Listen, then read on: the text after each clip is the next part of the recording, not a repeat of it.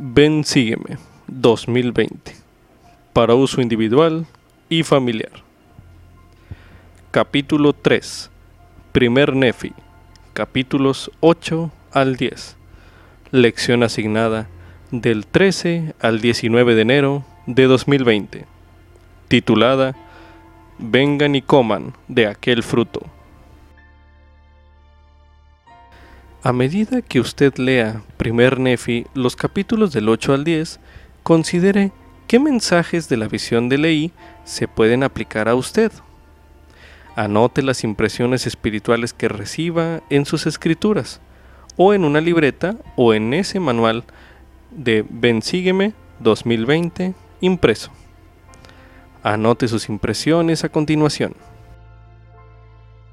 El sueño de Leí con su barra de hierro, el vapor de tinieblas, el edificio espacioso y el árbol con el más dulce fruto, es una inspiradora invitación a recibir las bendiciones del amor y el sacrificio expiatorio del Salvador.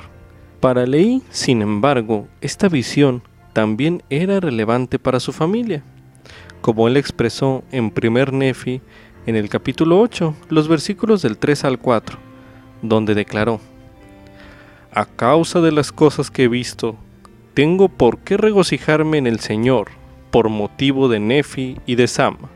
Pero he aquí, Lamán y Lemuel, temo en gran manera por causa de vosotros. Cuando Leí concluyó de relatar su visión, él le suplicó a Lamán y Lemuel que escucharan sus consejos, para que quizás el Señor tuviera misericordia de ellos como se lee en 1 Nefi 8, el versículo 37. Aun cuando usted haya estudiado la visión de Leí muchas veces, esta vez véala de la manera en que lo hizo Leí, pensando en un ser querido. Al hacerlo, la seguridad de la barra de hierro, los peligros del edificio espacioso y la dulzura del fruto tendrán un nuevo significado, y usted entenderá más profundamente todo el sentimiento del tierno Padre, que recibió esa extraordinaria visión. Como subtítulo, La palabra de Dios me guía hacia el Salvador y me ayuda a entender su amor. Esto es correspondiente a primer Nefi, el capítulo 8, el cual se leerá a continuación.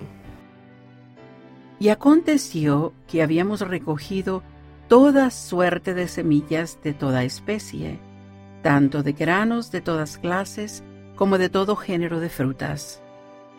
Y sucedió que mientras mi padre estaba en el desierto, nos habló diciendo, He aquí, he soñado un sueño, o en otras palabras, he visto una visión. Y he aquí, a causa de las cosas que he visto, tengo por qué regocijarme en el Señor por motivo de Nefi y de Sam, porque tengo razón para suponer que ellos y también muchos de sus descendientes se salvarán. Pero he aquí, Lamán y Lemuel, temo en gran manera por causa de vosotros, pues he aquí, me pareció ver en mi sueño un desierto oscuro y lúgubre. Y aconteció que vi a un hombre vestido con un manto blanco, el cual llegó y se puso delante de mí. Y sucedió que me habló y me mandó que lo siguiera. Y aconteció que mientras lo seguía, vi que me hallaba en un desierto oscuro y lúgubre. Y después de haber caminado en la oscuridad por el espacio de muchas horas, empecé a implorarle al Señor que tuviera misericordia de mí, de acuerdo con la multitud de sus tiernas misericordias. Y aconteció que después de haber orado al Señor, vi un campo grande y espacioso. Y sucedió que vi un árbol cuyo fruto era deseable para hacer a uno feliz. Y aconteció que me adelanté y comí de su fruto, y percibí que era de lo más dulce, superior a todo cuanto yo había probado antes. Sí, y vi que su fruto era blanco, y excedía a toda blancura que yo jamás hubiera visto. Y al comer de su fruto, mi alma se llenó de un gozo inmenso, por lo que deseé que participara también de él mi familia, pues sabía que su fruto era preferible a todos los demás. Y al dirigir la mirada en derredor, por si acaso descubría a mi familia también, vi un río de agua y corría cerca del árbol de cuyo fruto yo estaba comiendo. Y miré para ver de dónde procedía, y vi su fuente no muy lejos de mí, y en su manantial vi a vuestra madre Saría, y a Sam, y a Nefi, y estaban allí como si no supieran a dónde ir. Y aconteció que les hice señas, y también les dije en voz alta que vinieran hacia mí y participaran de aquel fruto que era preferible a todos los demás. Y sucedió que vinieron hacia mí, y también comieron del fruto del árbol. Y aconteció que yo sentí deseos de que Lamán y Lemuel vinieran y comieran también de aquel fruto. Por tanto dirigí la vista hacia el manantial del río por si acaso los veía. Y aconteció que los vi, pero no quisieron venir hacia mí para comer del fruto. Y percibí una barra de hierro que se extendía por la orilla del río y conducía al árbol donde yo estaba. Y vi también un sendero estrecho y angosto, que corría a un lado de la barra de hierro hasta el árbol al lado del cual me hallaba, y también pasaba por donde brotaba el manantial hasta un campo grande y espacioso a semejanza de un mundo. Y vi innumerables concursos de gentes, muchas de las cuales se estaban apremiando a fin de llegar al sendero que conducía al árbol al lado del cual me hallaba. Y aconteció que se adelantaron y emprendieron la marcha por el sendero que conducía al árbol. Y ocurrió que surgió un vapor de tinieblas, sí, un sumamente extenso vapor de tinieblas, tanto así que los que habían entrado en el sendero se apartaron del camino, de manera que se desviaron y se perdieron. Y sucedió que vi a otros que se adelantaban, y llegaron y se asieron del extremo de la barra de hierro, y avanzaron a través del vapor de tinieblas, asidos a la barra de hierro, hasta que llegaron y participaron del fruto del árbol. Y después de haber comido del fruto del árbol, miraron en derredor de ellos como si se hallasen avergonzados.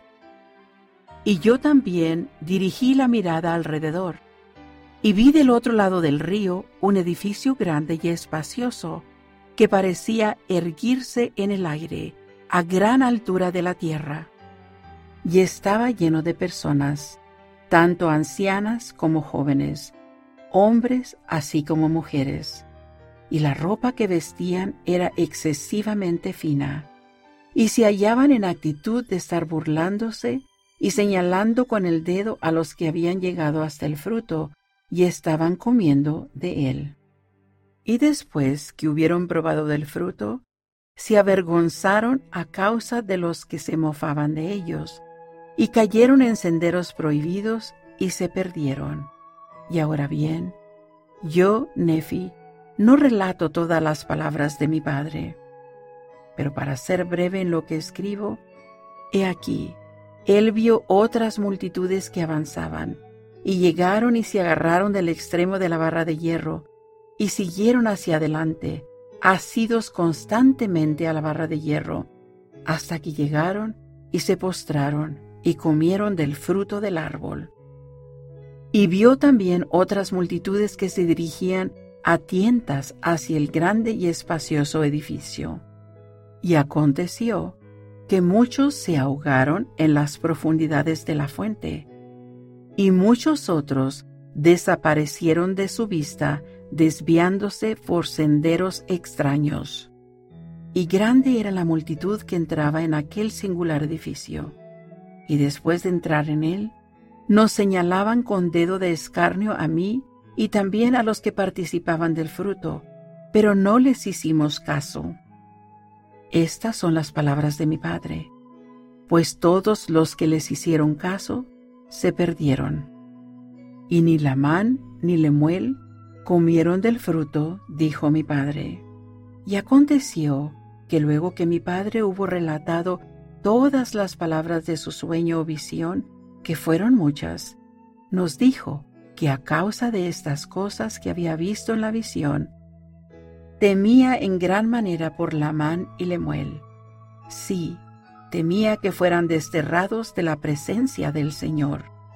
Y entonces los exhortó, con todo el sentimiento de un tierno padre, a que escucharan sus consejos, para que quizá el Señor tuviera misericordia de ellos y no los desechara. Sí, mi padre les predicó.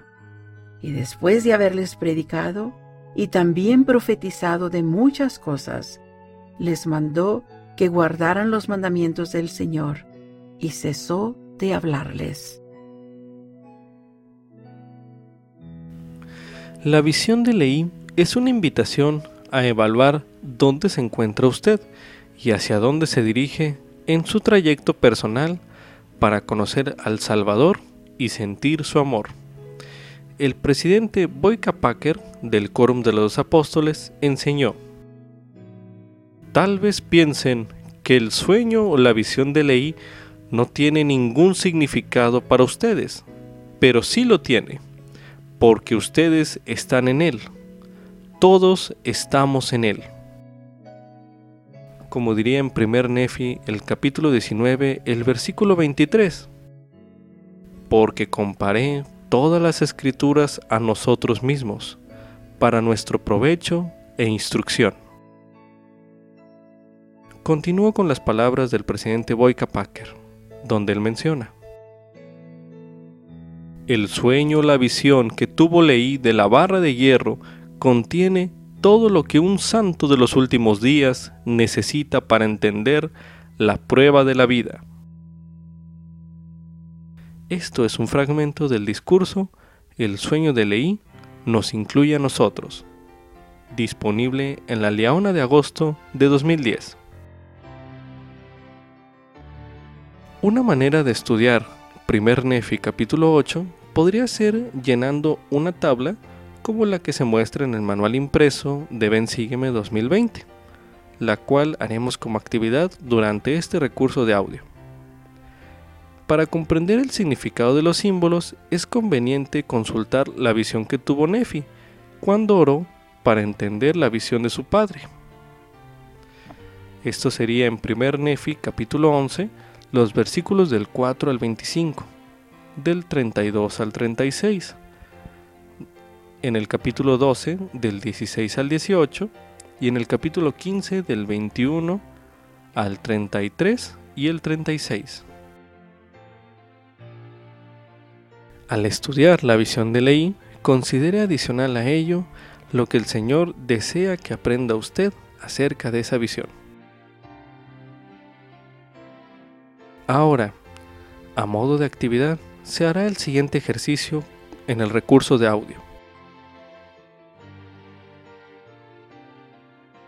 Se verá primero el símbolo en el sueño de ley, donde se leerá la escritura correspondiente. Después analizaremos su significado en las escrituras que mencionamos hace unos momentos. Y entonces reflexionaremos en una pregunta concerniente a este significado. Si usted está escuchando este recurso de audio en una noche de hogar o para su estudio personal o familiar, se recomienda que tras cada pregunta coloque pausa y medite brevemente acerca de su respuesta para una experiencia más edificante.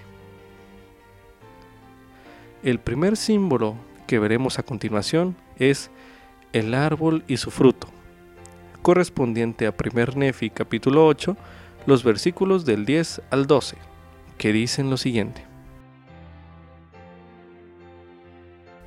Y sucedió que vi un árbol cuyo fruto era deseable para hacer a uno feliz. Y aconteció que me adelanté y comí de su fruto y percibí que era de lo más dulce, superior a todo cuanto yo había probado antes. Sí, y vi que su fruto era blanco y excedía a toda blancura que yo jamás hubiera visto.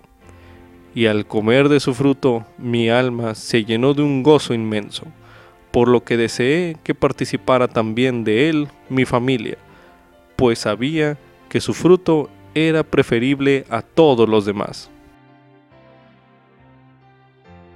Ahora, para entender el significado del árbol y su fruto en el sueño de Leí, vamos a leer en 1 Nefi capítulo 11 los versículos 21 y 22, que dicen lo siguiente. Y el ángel me dijo, He aquí, el Cordero de Dios, sí, el Hijo del Padre Eterno. ¿Comprendes el significado del árbol que tu padre vio?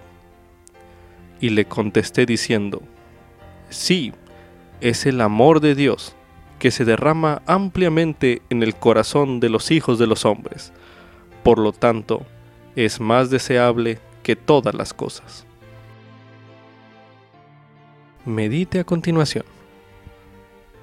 ¿Qué significado tiene el árbol y su fruto en el sueño de ley? Medite brevemente.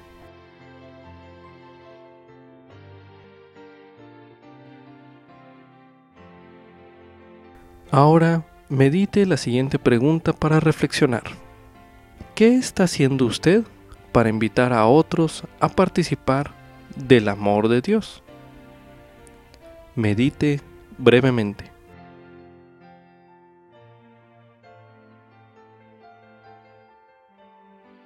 Ahora, el símbolo del sueño de ley que veremos a continuación es el río. Esto es correspondiente a primer Nefi, en el capítulo 8, el versículo 13, donde se menciona y al dirigir la mirada en derredor, por si acaso descubrí a mi familia, también vi un río de agua y corría cerca del árbol de cuyo fruto yo estaba comiendo. Para entender el significado del símbolo del río en el sueño de ley, leeremos a continuación en 1 Nefi capítulo 15 los versículos 26 y 27, que dicen lo siguiente y me dijeron, ¿qué significa el río de agua que nuestro padre vio? Y les respondí, que el agua que mi padre vio representa la inmundicia y que su mente se hallaba absorta a tal grado en otras cosas que no vio la suciedad del agua. Medite a continuación. ¿Qué significado tenía el río en el sueño de ley? medite brevemente.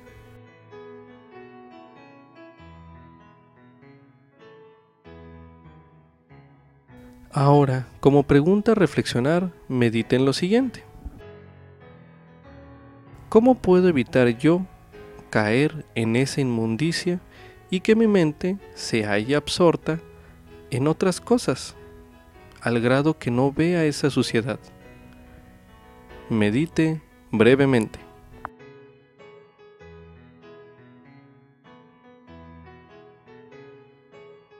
El siguiente símbolo que analizaremos es la barra de hierro.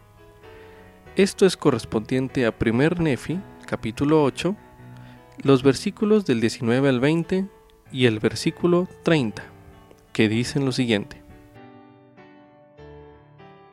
Y percibí una barra de hierro que se extendía por la orilla del río y conducía al árbol donde yo estaba y vi también un sendero estrecho y angosto, que corría a un lado de la barra de hierro, hasta el árbol, al lado del cual me hallaba. Y también pasaba por donde brotaba el manantial, hasta un campo grande y espacioso, a semejanza de un mundo. Pero para ser breve en lo que escribo, he aquí. Él vio otras multitudes que avanzaban, y llegaron y se agarraron del extremo de la barra de hierro, y siguieron hacia adelante, asidos constantemente a la barra de hierro, hasta que llegaron y se postraron y comieron del fruto del árbol. Para entender el significado de la barra de hierro, leeremos a continuación en primer Nefi el capítulo 11, el versículo 25, que dice lo siguiente. Y aconteció que vi que la barra de hierro que mi padre había visto representaba la palabra de Dios, la cual conducía a la fuente de aguas vivas o árbol de la vida. Y estas aguas son una representación del amor de Dios, y también vi que el árbol de la vida representaba el amor de Dios. Medite a continuación. ¿Qué representaba la barra de hierro en el sueño de Leí? Medite brevemente.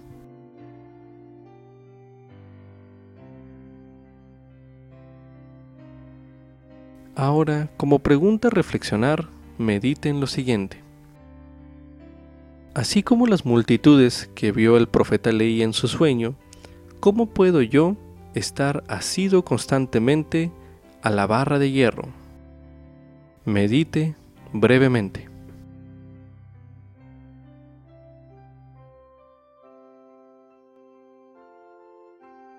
El siguiente símbolo que analizaremos a continuación es el vapor de tinieblas. Esto es correspondiente a 1 Nefi, capítulo 8, el versículo 23, donde se menciona. Y ocurrió que surgió un vapor de tinieblas. Sí, un sumamente extenso vapor de tinieblas, tanto así que los que habían entrado en el sendero se apartaron del camino, de manera que se desviaron y se perdieron. Para entender el significado del símbolo de el vapor de tinieblas, en el sueño de ley, vamos a leer a continuación en 1 Nefi capítulo 12 el versículo de 17, donde se menciona.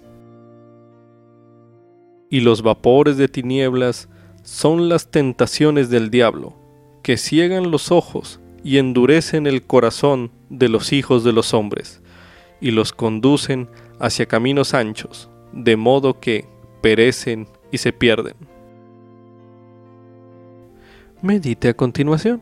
¿Qué significado tiene el símbolo del vapor de tinieblas en el sueño de Leí? Medite brevemente.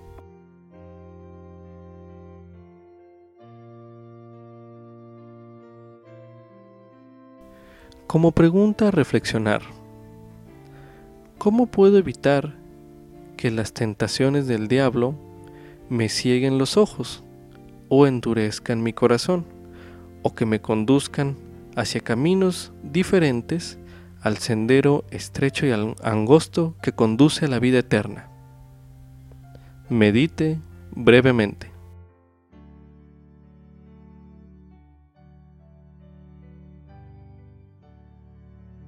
Como último símbolo que analizaremos es el edificio grande y espacioso. Este es correspondiente a 1 Nefi capítulo 8, los versículos 26 al 27 y el versículo 33, que dicen lo siguiente. Y yo también dirigí la mirada alrededor, y vi del otro lado del río un edificio grande y espacioso, que parecía erguirse en el aire, a gran altura de la tierra, y estaba lleno de personas tanto ancianas como jóvenes, hombres así como mujeres, y la ropa que vestían era excesivamente fina, y se hallaban en actitud de estar burlándose y señalando con el dedo a los que habían llegado hasta el fruto, y estaban comiendo de él. Y grande era la multitud que entraba en aquel singular edificio, y después de entrar en él, nos señalaban con dedo de escarnio a mí y también a los que participaban del fruto, pero no les hicimos caso. Para entender el significado del símbolo del edificio grande y espacioso en el sueño de ley, leeremos a continuación en 1 Nefi capítulo 12 el versículo 18, que dice lo siguiente. Y el vasto y espacioso edificio que tu padre vio representa las vanas ilusiones y el orgullo de los hijos de los hombres, y un grande y terrible abismo lo separa. Sí, la palabra de la justicia de Dios eterno y el Mesías, que es el Cordero de Dios, de quien el Espíritu Santo da testimonio desde el principio del mundo hasta hoy y desde ahora y para siempre. Medite a continuación. ¿Qué significado tiene el símbolo del edificio grande y espacioso en el sueño de Leí? Medite brevemente.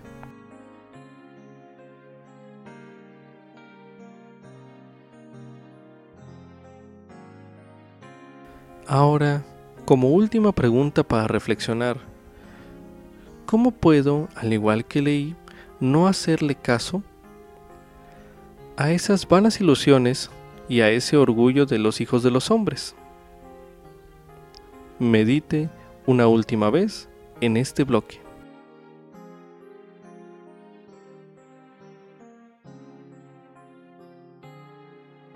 También se recomienda ver el discurso el sueño de ley, asidos constantemente a la barra, por el elder David Abednar, del Quórum de los Dos Apóstoles, disponible en la Leona de octubre de 2011. Como subtítulo, ¿por qué preparó Nefi dos juegos de planchas? Esto es correspondiente a primer Nefi, el capítulo 9, el cual se leerá a continuación. Y todas estas cosas mi padre vio, oyó y dijo mientras vivía en una tienda en el valle de Lemuel, como también muchísimas otras cosas más que no se pueden escribir sobre estas planchas. Ahora bien, ya que he hablado de estas planchas, he aquí, no son las mismas sobre las que escribo la historia completa de mi pueblo pues a aquellas en que hago la relación completa de mi pueblo, he dado el nombre de Nefi, y por tanto, se llaman las planchas de Nefi, conforme a mi propio nombre, y estas planchas también se llaman las planchas de Nefi. Sin embargo, he recibido un mandato del Señor de que hiciera estas planchas para el objeto especial de que se grabase una relación del ministerio de mi pueblo. Sobre las otras planchas se debe grabar la historia del reinado de los reyes y las guerras y contiendas de mi pueblo. Por lo tanto, estas planchas son mayormente para el ministerio y las otras son principalmente para el reinado de los reyes y las guerras y contenciones de mi pueblo. Por tanto, el Señor me ha mandado hacer estas planchas para un sabio propósito suyo, el cual me es desconocido. Pero el Señor sabe todas las cosas desde el principio, por tanto, Él prepara una vía para realizar todas sus obras entre los hijos de los hombres.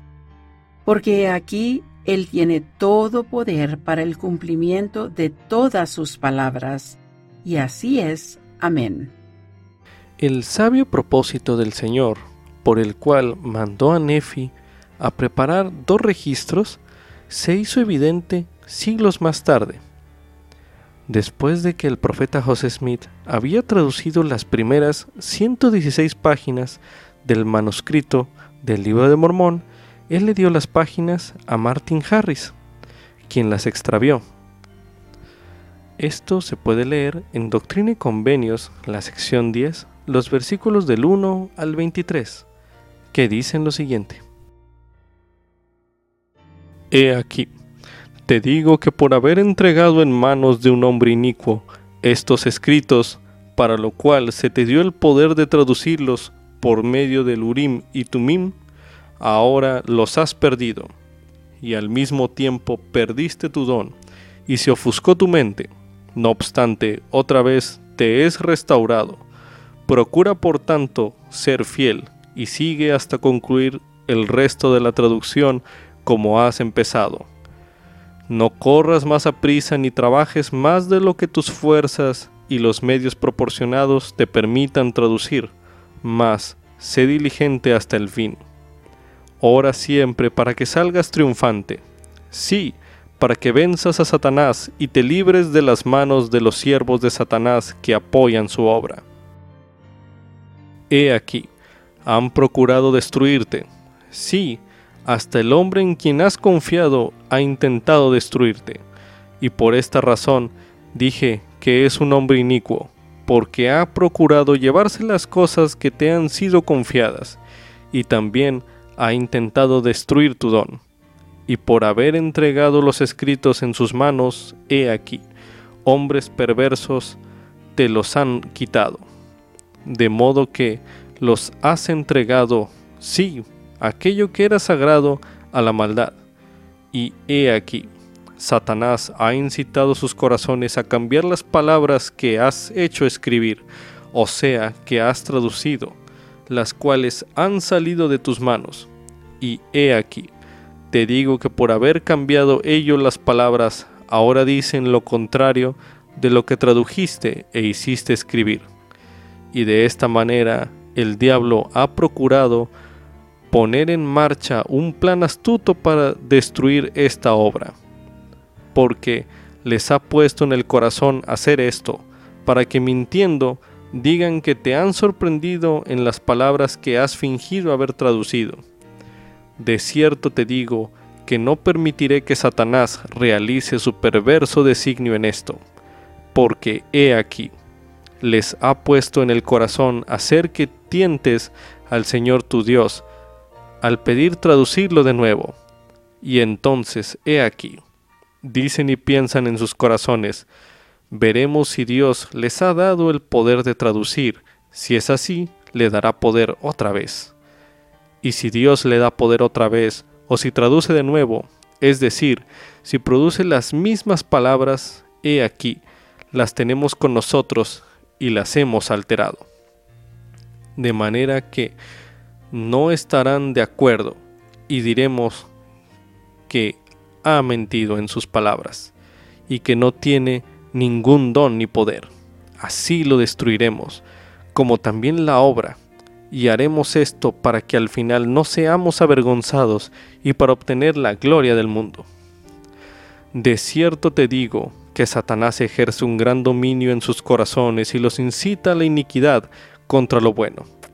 Y corruptos están sus corazones y llenos de maldades y abominaciones, y aman las tinieblas más bien que la luz, porque sus hechos son malos, por tanto, no recurren a mí.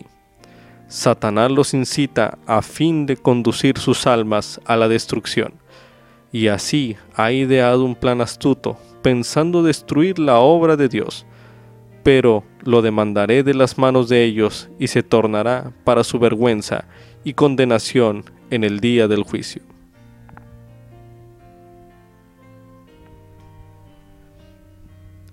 Pese a todo, el segundo juego de planchas de Nefi cubría el mismo periodo de tiempo. Es por eso que el Señor mandó a José Smith que tradujera esas planchas, en lugar de volver a traducir la parte que se había perdido.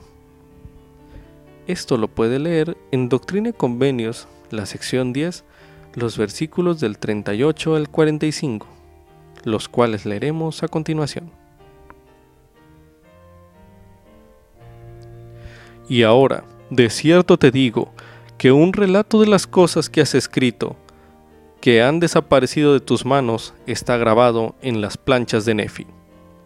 Sí, y recordarás que en esos escritos se decía que se hallaba una relación más particular de estas cosas en las planchas de Nefi.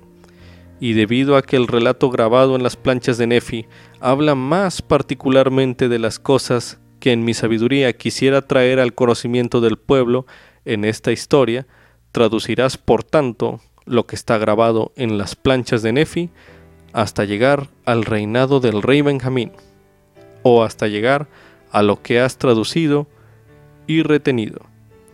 Y he aquí, lo publicarás como la relación de Nefi, y así confundiré a los que han alterado mis palabras. No permitiré que destruyan mi obra.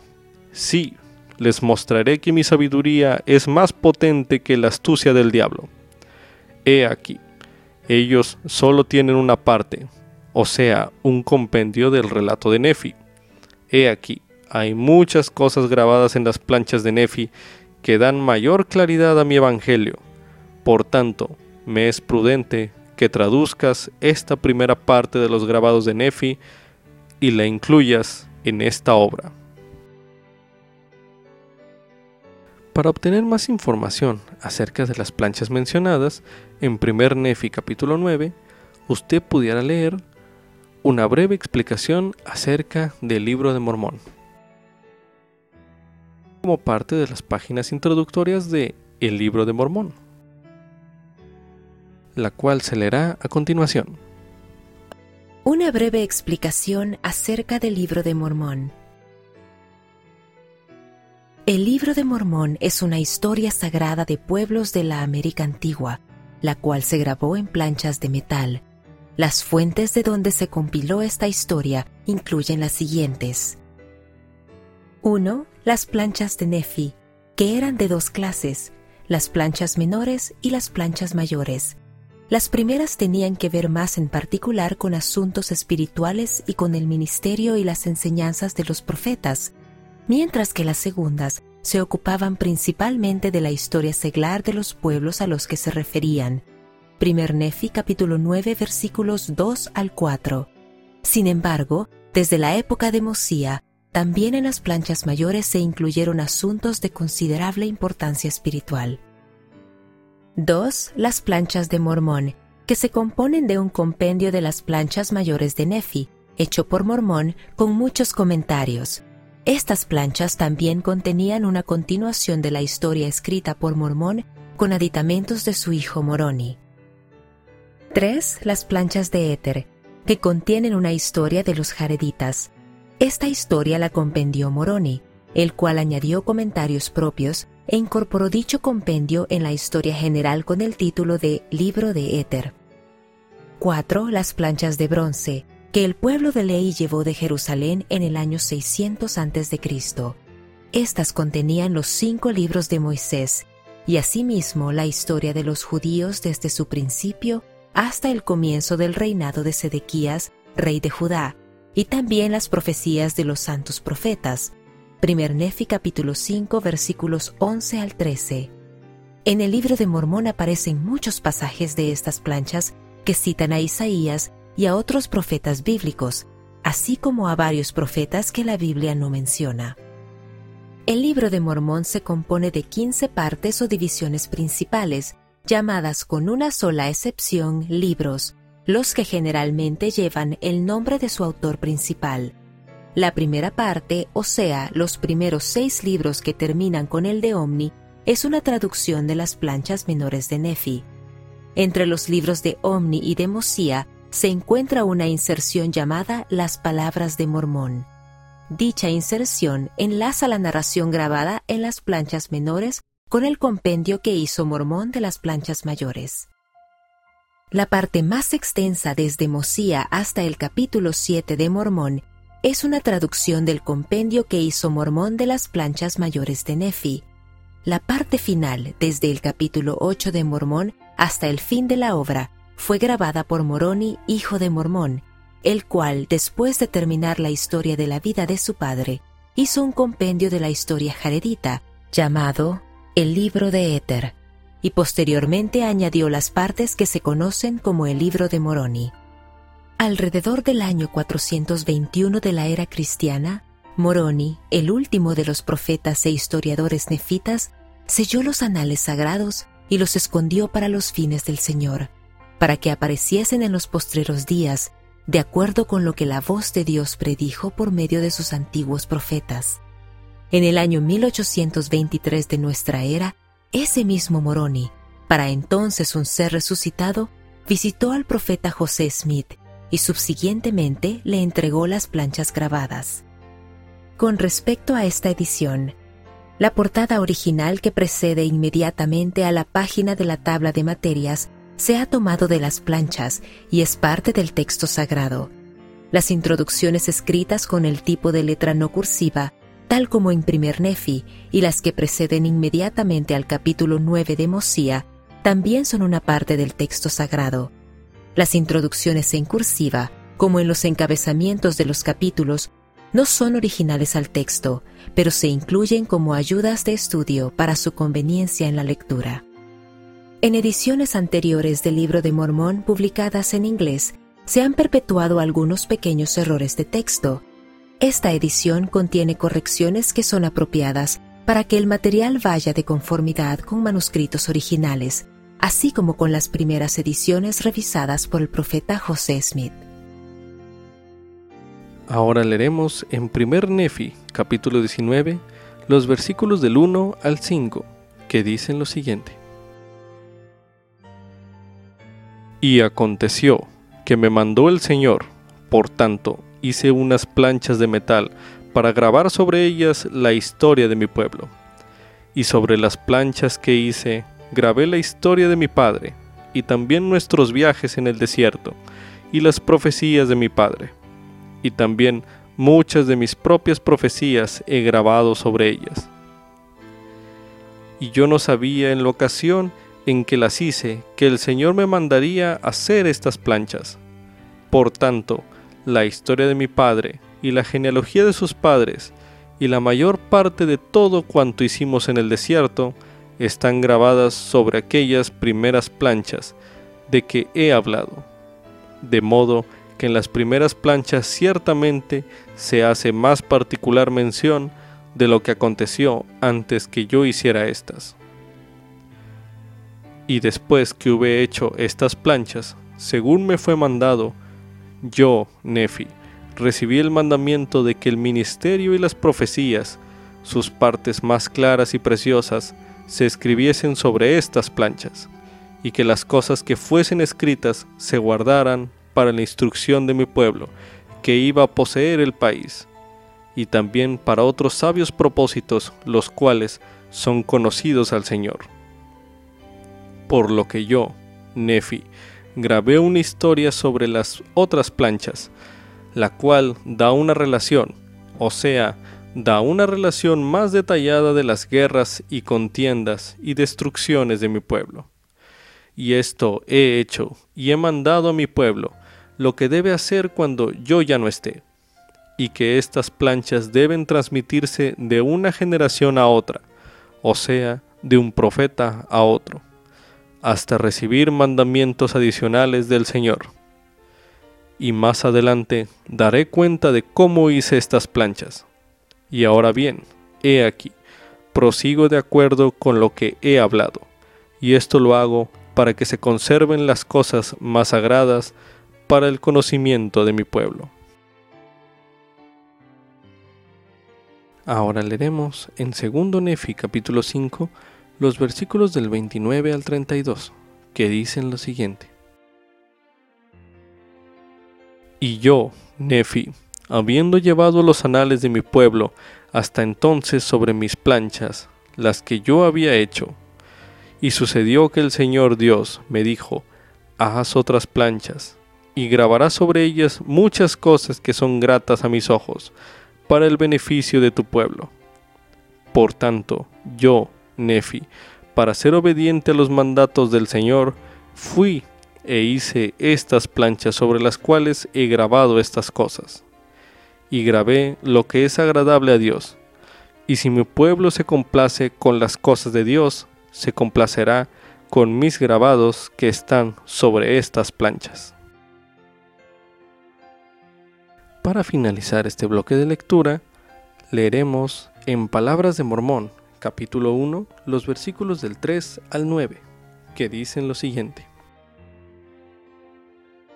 Y ahora, hablo algo referente a lo que está escrito, porque después que hube hecho un compendio de las planchas de Nefi hasta el reinado de este rey Benjamín, del cual habló a Maleki, busqué entre los anales que habían sido entregados en mis manos, y encontré estas planchas que contenían esta breve narración de los profetas, desde Jacob hasta el reinado de este rey Benjamín, y también muchas de las palabras de Nefi. Y complacido con las cosas que se hayan escritas en estas planchas, a causa de las profecías de la venida de Cristo, y sabiendo mis padres que muchas de ellas se han cumplido, sí, y yo también sé que se han cumplido cuantas cosas se han profetizado concernientes a nosotros hasta el día de hoy, y cuántas se extienden más allá de este día, ciertamente se cumplirán, escogí por tanto estas cosas para concluir mi relato sobre ellas, y tomaré de las planchas de Nefi este resto de mi registro, y no puedo escribir ni la centésima parte de las cosas de mi pueblo. Mas, he aquí, tomaré estas planchas que contienen estas profecías y revelaciones, y las pondré con el resto de mis anales, porque me son preciosas, y sé que serán preciosas para mis hermanos. Y hago esto para un sabio propósito, pues así me susurra de acuerdo con las impresiones del Espíritu del Señor que está en mí. Y ahora bien, no sé todas las cosas, mas el Señor sabe todas las cosas que han de suceder. Por tanto, Él obra en mí para que yo proceda conforme a su voluntad. Y mi oración a Dios es concerniente a mis hermanos, que ellos vuelvan una vez más al conocimiento de Dios, sí, la redención de Cristo, para que de nuevo sean un pueblo deleitable. Y ahora yo, mormón, procedo a concluir mis anales, los cuales tomo de las planchas de Nefi, y lo hago según el saber y el entendimiento que Dios me ha dado. Como subtítulo, los profetas de la antigüedad sabían acerca de la misión de Jesucristo y testificaron de él. Esto es correspondiente a 1 Nefi, capítulo 10, los versículos del 2 al 16, que dicen lo siguiente. Porque he aquí, aconteció que luego que mi padre hubo concluido de relatar acerca de su sueño y también de exhortarlos a ejercer toda diligencia, les habló acerca de los judíos, que después que fuesen destruidos, sí, esa gran ciudad de Jerusalén, y muchos de ellos fuesen llevados cautivos a Babilonia, volverían otra vez de acuerdo con el propio y debido tiempo del Señor. Sí, volverían de su cautividad, y después de volver de su cautividad, poseerían otra vez la tierra de su herencia. Sí, seiscientos años después de la partida de mi padre de Jerusalén, el Señor Dios levantaría a un profeta entre los judíos, sí, un Mesías, o en otras palabras, un Salvador del mundo. Y también habló concerniente a los profetas del gran número que habían testificado de estas cosas referentes a este Mesías de quien él había hablado, o sea, de este Redentor del mundo. Por lo tanto, todo el género humano se hallaba en un estado perdido y caído, y lo estaría para siempre a menos que confiase en este Redentor. Y también les habló acerca de un profeta que habría de preceder al Mesías para preparar la vía del Señor. Sí, y que saldría y proclamaría en el desierto, Preparad el camino del Señor y enderezad sus sendas, porque entre vosotros se halla uno a quien no conocéis, y más poderoso es que yo, y de quien no soy digno de desatar la correa de su zapato. Y mi padre habló mucho tocante a esta cosa. Y mi padre dijo que bautizaría en Betábara, del otro lado del Jordán, y también dijo que bautizaría con agua, que aún bautizaría al Mesías con agua, y que después de haber bautizado al Mesías con agua, vería y daría testimonio de haber bautizado al Cordero de Dios que quitaría los pecados del mundo. Y aconteció que luego que mi padre hubo dicho estas palabras, habló a mis hermanos tocante al Evangelio que sería predicado entre los judíos, y también concerniente a que los judíos degenerarían en la incredulidad, y luego que hubiesen dado muerte al Mesías que habría de venir, y después de haber sido muerto, resucitaría de entre los muertos, y se manifestaría a los gentiles por medio del Espíritu Santo. Sí, mucho habló mi Padre acerca de los gentiles y también de la casa de Israel, que se les compararía a un olivo cuyas ramas serían desgajadas y esparcidas sobre toda la faz de la tierra. Por tanto, dijo que era necesario que fuéramos conducidos unánimemente a la tierra de promisión, para que se cumpliese la palabra del Señor de que seríamos dispersados sobre toda la faz de la tierra. y que después que la casa de Israel fuese esparcida, sería de nuevo recogida, o en una palabra, después de que los gentiles hubiesen recibido la plenitud del Evangelio, las ramas naturales del olivo, o sea, los restos de la casa de Israel, serían injertados o llegarían al conocimiento del verdadero Mesías, su Señor y su Redentor. Y con estas palabras mi Padre profetizó y habló a mis hermanos y también muchas otras cosas que no escribo en este libro, porque he escrito en mi otro libro cuanto me pareció conveniente. Y todas estas cosas de las cuales he hablado sucedieron mientras mi padre vivía en una tienda en el valle de Lemuel. Seguramente el relato de la visión de Leí dejó una impresión en su familia, pero él aún tenía otras verdades eternas que enseñarles acerca de la misión del Salvador. Al leer o escuchar 1 Nefi capítulo 10, los versículos del 2 al 16 que leímos hace unos momentos, pregúntese a usted, ¿por qué el Señor querría que la familia de Leí, así como todos nosotros, conociéramos estas verdades? Medite brevemente.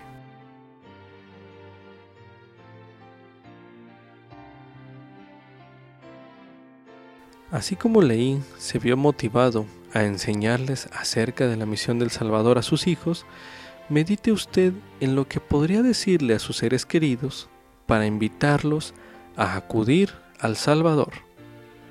Medite brevemente.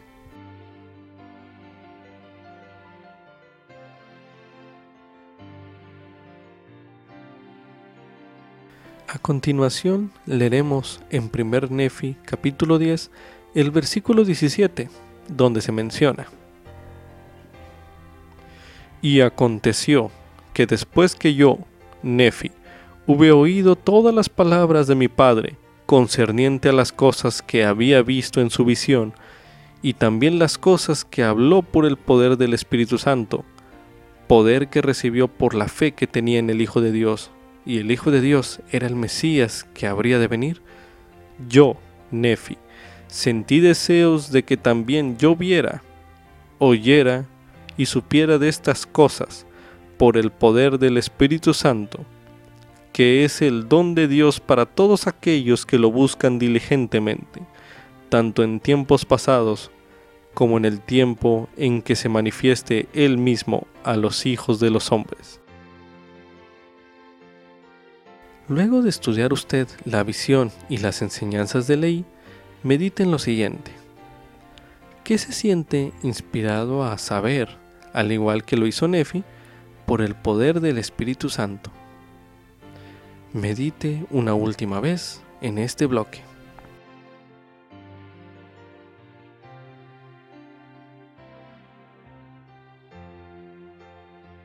Como subtítulo, Dios me revelará la verdad si la busco diligentemente. Esto es correspondiente a 1 Nefi capítulo 10, los versículos del 17 al 19.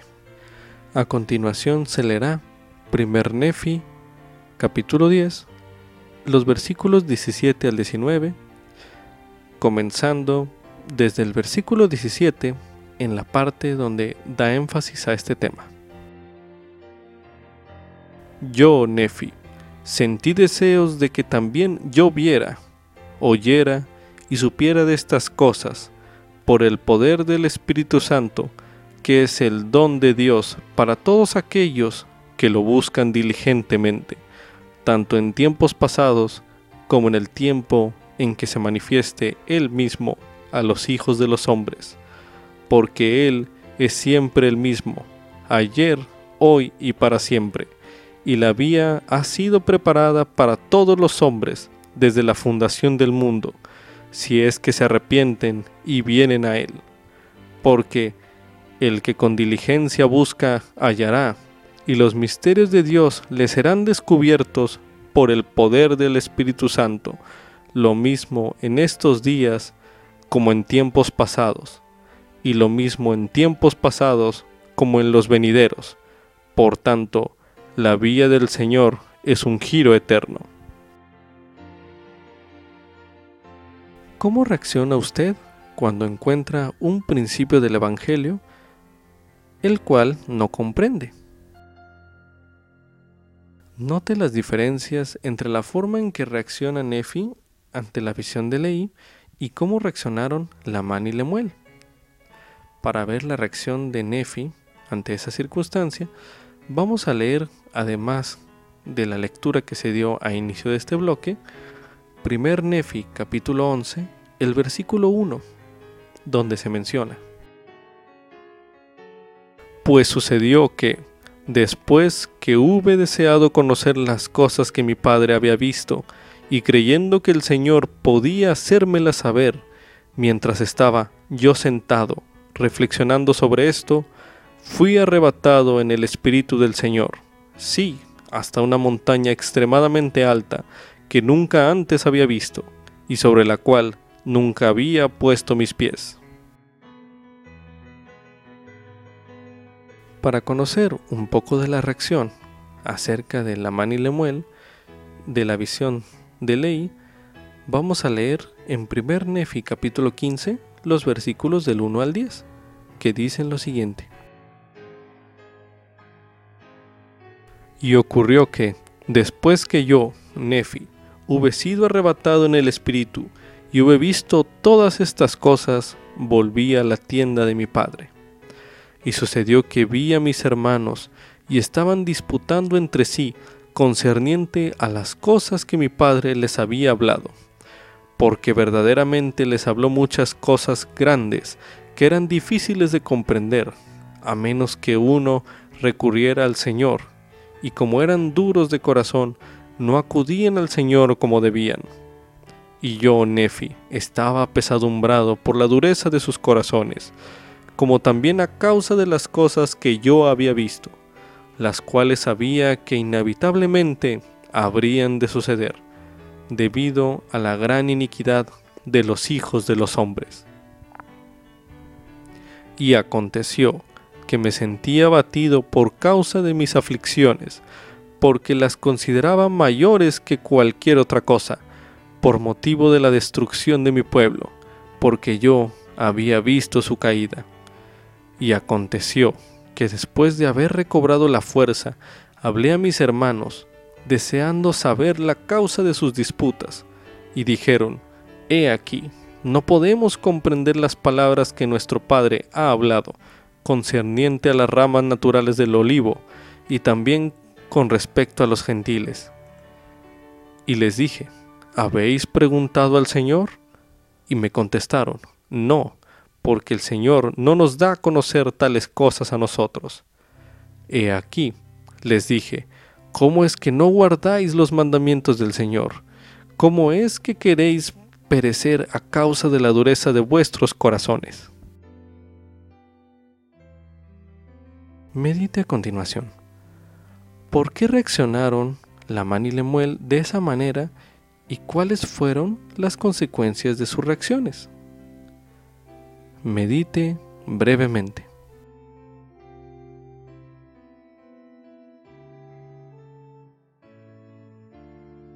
En su diario personal podría escribir usted acerca de alguna ocasión en la que tuvo el deseo de saber si una enseñanza del Evangelio era verdadera.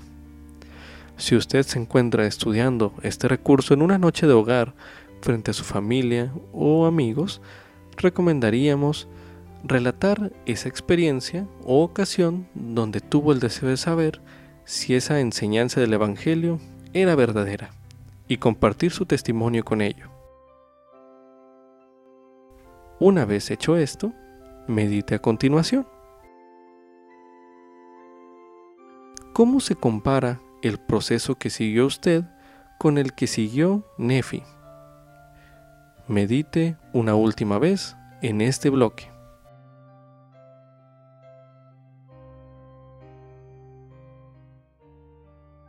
A continuación, leeremos en 1 Nefi, capítulo 2, los versículos del 11 al 19 que dicen lo siguiente. Esto habló por causa de la dureza de cerviz de Lamán y Lemuel, pues he aquí, murmuraban contra su padre en muchas cosas, porque era un hombre visionario y los había sacado de la tierra de Jerusalén, abandonando la tierra de su herencia y su oro y su plata y objetos preciosos para perecer en el desierto. Y decían que había hecho esto por motivo de las locas imaginaciones de su corazón. Y así era como Lamán y Lemuel, que eran los mayores, murmuraban en contra de su padre, y hacían esto porque no conocían la manera de proceder de aquel Dios que los había creado. Ni creían tampoco que aquella gran ciudad de Jerusalén pudiera ser destruida, conforme a las palabras de los profetas, y eran semejantes a los judíos que estaban en Jerusalén, los cuales procuraban quitarle la vida a mi padre.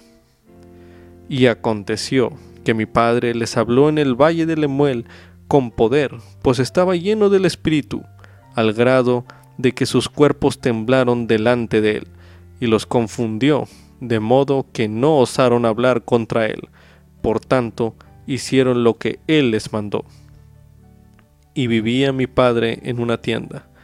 Y sucedió que yo, Nefi, siendo muy joven todavía, aunque grande de estatura y teniendo grandes deseos de conocer los misterios de Dios, clamé por tanto al Señor, y he aquí, que Él me visitó, y enterneció mi corazón, de modo que creí todas las palabras que mi padre había hablado. Así que no me rebelé en contra de él, como lo habían hecho mis hermanos, y le hablé a Sam, declarándole las cosas que el Señor me había manifestado por medio de su Santo Espíritu. Y aconteció que él creyó mis palabras. Mas he aquí, Lamán y Lemuel no quisieron escuchar mis palabras, por lo que, afligido por la dureza de sus corazones, rogué al Señor por ellos. Y aconteció que el Señor me habló diciendo, Bendito eres tú, Nefi, a causa de tu fe, porque me has buscado diligentemente con humildad de corazón. Para finalizar, leeremos en Doctrina y Convenios, en la sección 8, los versículos del 1 al 3, que dicen lo siguiente. Oliver Cowdery de cierto, de cierto te digo, así como vive el Señor que es tu Dios y tu Redentor, que ciertamente recibirás conocimiento de cuantas cosas pidieres con fe, con un corazón sincero, creyendo que recibirás conocimiento concerniente a los grabados sobre anales antiguos que son de antaño, los cuales contienen aquellas partes de mis escrituras de que se ha hablado por la manifestación de mi espíritu Sí, he aquí, hablaré a tu mente, a tu corazón, por medio del Espíritu Santo que vendrá sobre ti y morará en tu corazón. Ahora, he aquí, este es el Espíritu de revelación. He aquí, es el Espíritu mediante el cual Moisés condujo a los hijos de Israel a través del Mar Rojo, sobre tierra seca.